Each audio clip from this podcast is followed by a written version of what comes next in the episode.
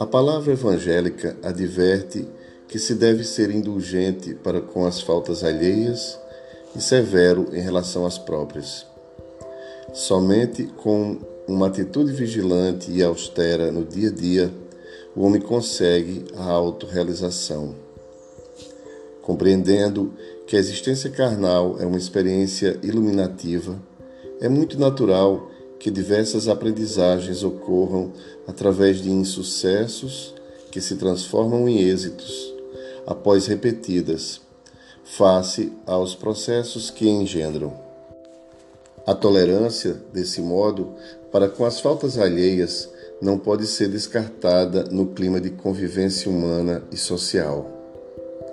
Sem que te acomodes à própria fraqueza, usa também de indulgência para contigo não fiques remoendo o acontecimento no qual malograste, nem vitalizes o erro através da sua incessante recordação.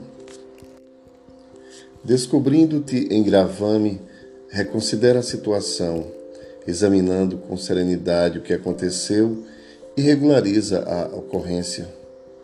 És discípulo da vida em constante crescimento. Cada degrau conquistado se torna patamar para novo logro. Se te contentas estacionado, perdes oportunidades excelentes de libertação.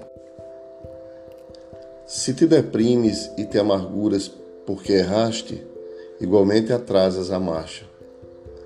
Aceitando os teus limites e perdoando-te os erros, mais facilmente treinarás o perdão em referência aos demais.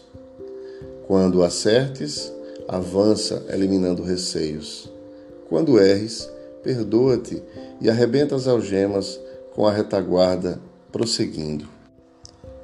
O homem que ama, a si mesmo se ama, tolerando-se e estimulando-se a novos e constantes cometimentos, cada vez mais amplos e audaciosos no bem. Espírito Joana de Ângeles, no livro Filho de Deus.